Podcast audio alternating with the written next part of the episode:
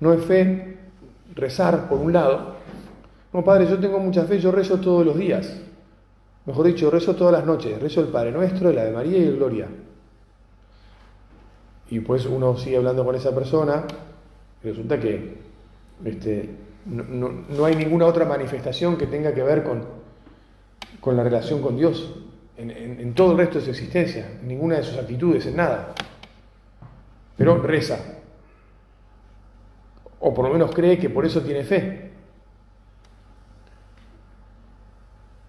Hay gente que separa los campos de esta manera, ¿no? E incluso consigue vivir así. curiosamente, juxtaponiendo eh, una vida sin Dios a un momentito del día con Dios. Bueno, digamos así en el mejor de los casos. Como te podés imaginar, no pretendo describir lo que le pasa exactamente a cada uno, y tal vez cada uno de ustedes reconozca un poco, ¿verdad? Eh, en, en algún pariente, en algún amigo de lo que voy diciendo, o también, o tal vez en sí mismo.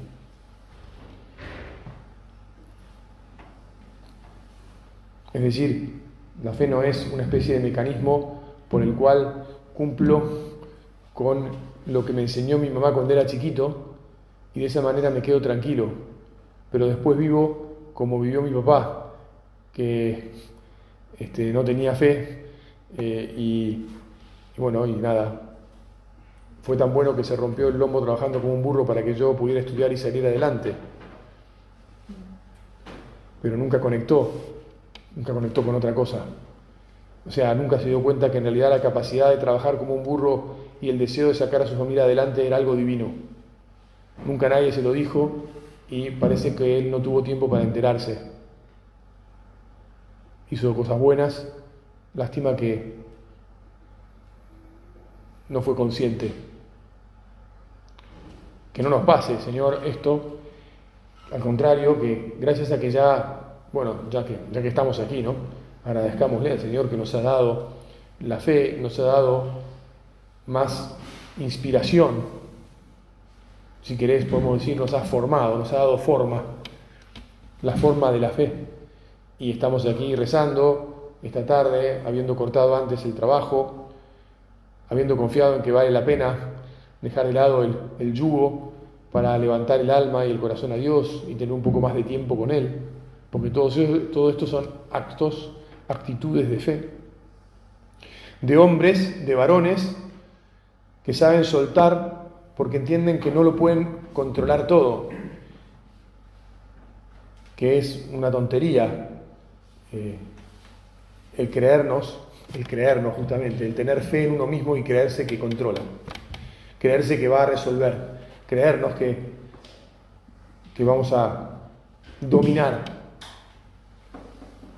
Gracias Señor porque ya nos has dicho en la intimidad de nuestro corazón, que, vale la pena confiar en Él, en vos. Y nos has mostrado cómo realmente vos sí tenés las cosas bajo tu dominio. Es verdad, por unas maneras que, bueno, no son precisamente las nuestras, pero las tenés.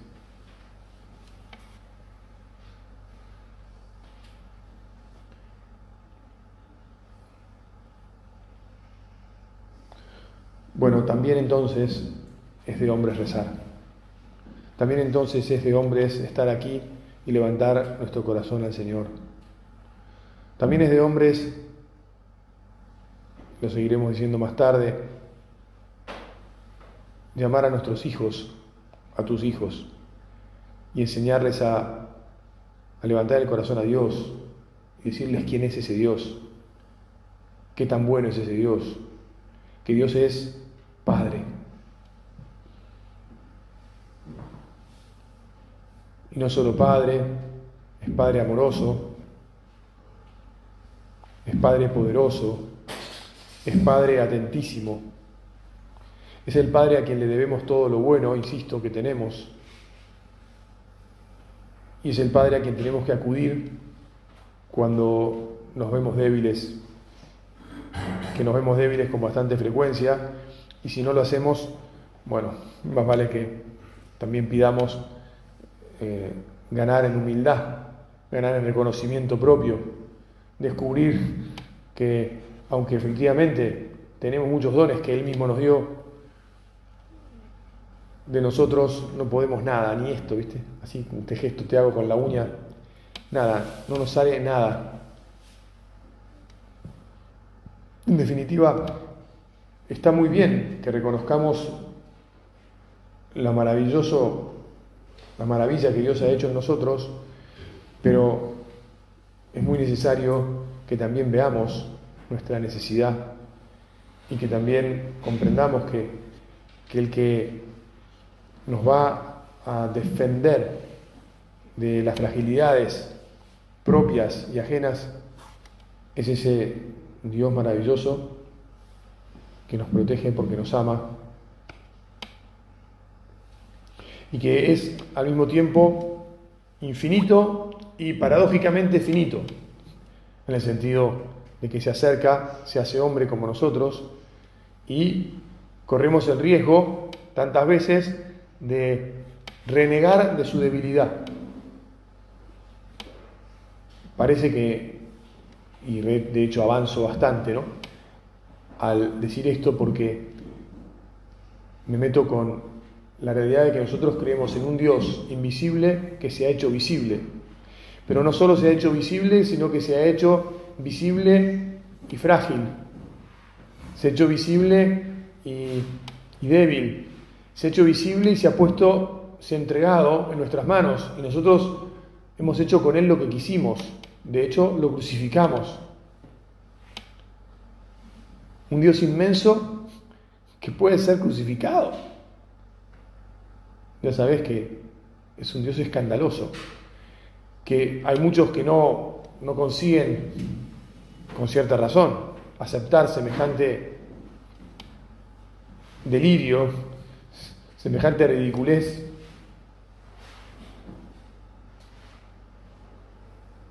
Porque les resulta incomprensible. Si es Dios, tendría que, tendría que aplastar a sus enemigos. Pero no, no lo hace así. Y está bien que no lo haga así porque si lo hiciera así, todos le terminaríamos diciendo que no podemos creer en Él porque ¿para qué nos aplasta? Es decir, ¿para qué nos creó si después nos iba a aplastar? Y en cambio, el Dios verdadero es el Dios que nos crea, es el Dios que nos crea por amor y nos ama hasta la muerte. Y es capaz entonces de, de alguna manera, someterse a nosotros, porque nos hizo libres para que le podamos amar, para que creamos y le amemos, pero si no creemos y no le amamos, se ata de manos porque no nos obliga, ni se impone, ni nos, elimina. Vos y yo que somos varones, le tenemos que pedir al Señor, le pedimos ahora, que seamos varones de fe, que entendamos lo que significa esto de agradecer nuestras virtudes, nuestros dones, nuestro poder humano, y que entendamos lo que significa depender en todo, Señor, de vos, porque sin vos nada podemos, nada somos, nada nos va a salir.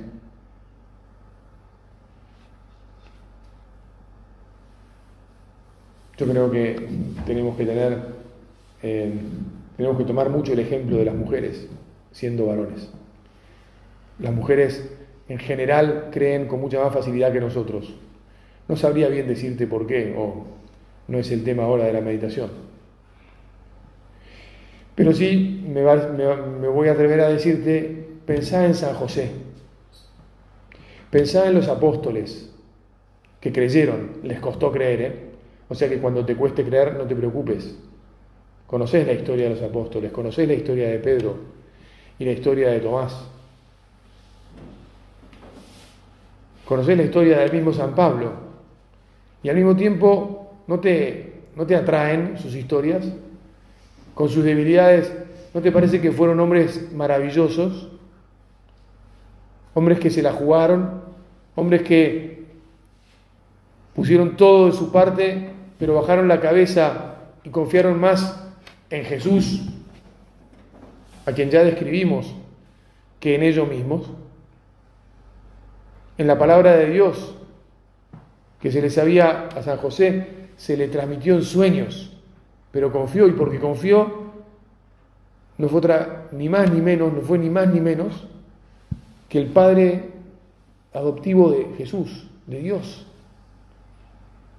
Y el hombre que más cerca estuvo de él, que más le cuidó y más tiempo pasó a su lado. Y San Pablo, el que podremos decir con más audacia, con más aventuras, con más desafíos, lo llevó, lo predicó, lo enseñó por todas partes. Lo enseñó en el sentido de que lo mostró y mostró lo que había Jesús enseñado.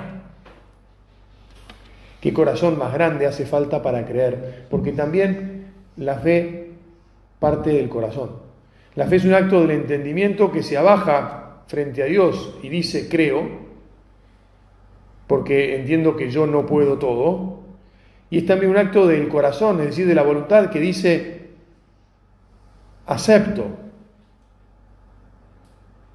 La voluntad le manda a la inteligencia a creer. El corazón tiene que ser grande. Jesús, agrandanos el corazón para que creamos cada vez más y para que entonces vivamos de fe y vivamos una vida diferente de aquellos que no tienen fe y que nos damos cuenta que no, no queremos esa vida. Porque los que no tienen fe se angustian, los que no tienen fe están corriendo como locos, están ahogados. Los apóstoles dijeron, no te importa que nos ahoguemos. Bueno, quienes van ahogados por la vida desesperando detrás de todo porque, porque no consiguen llegar a lo que una y otra vez, cada vez se les corre, digamos, ¿no?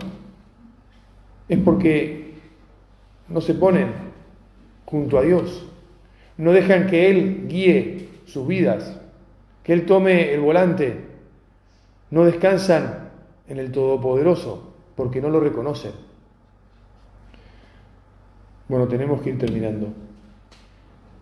Fe, en definitiva, es la humildad de reconocer la grandeza divina y nuestra pequeñez.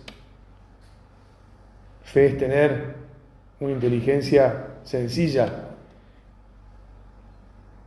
que se quite la soberbia de encima y un corazón grande que acepte el amor divino. Madre Santa, vos que fuiste la primera la maestra de fe.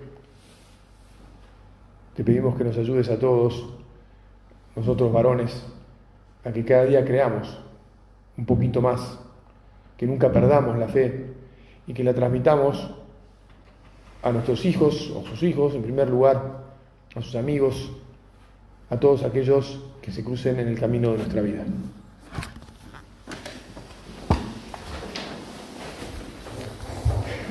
Te doy gracias, Dios mío, por los buenos propósitos, afectos e inspiraciones que me has comunicado en esta meditación.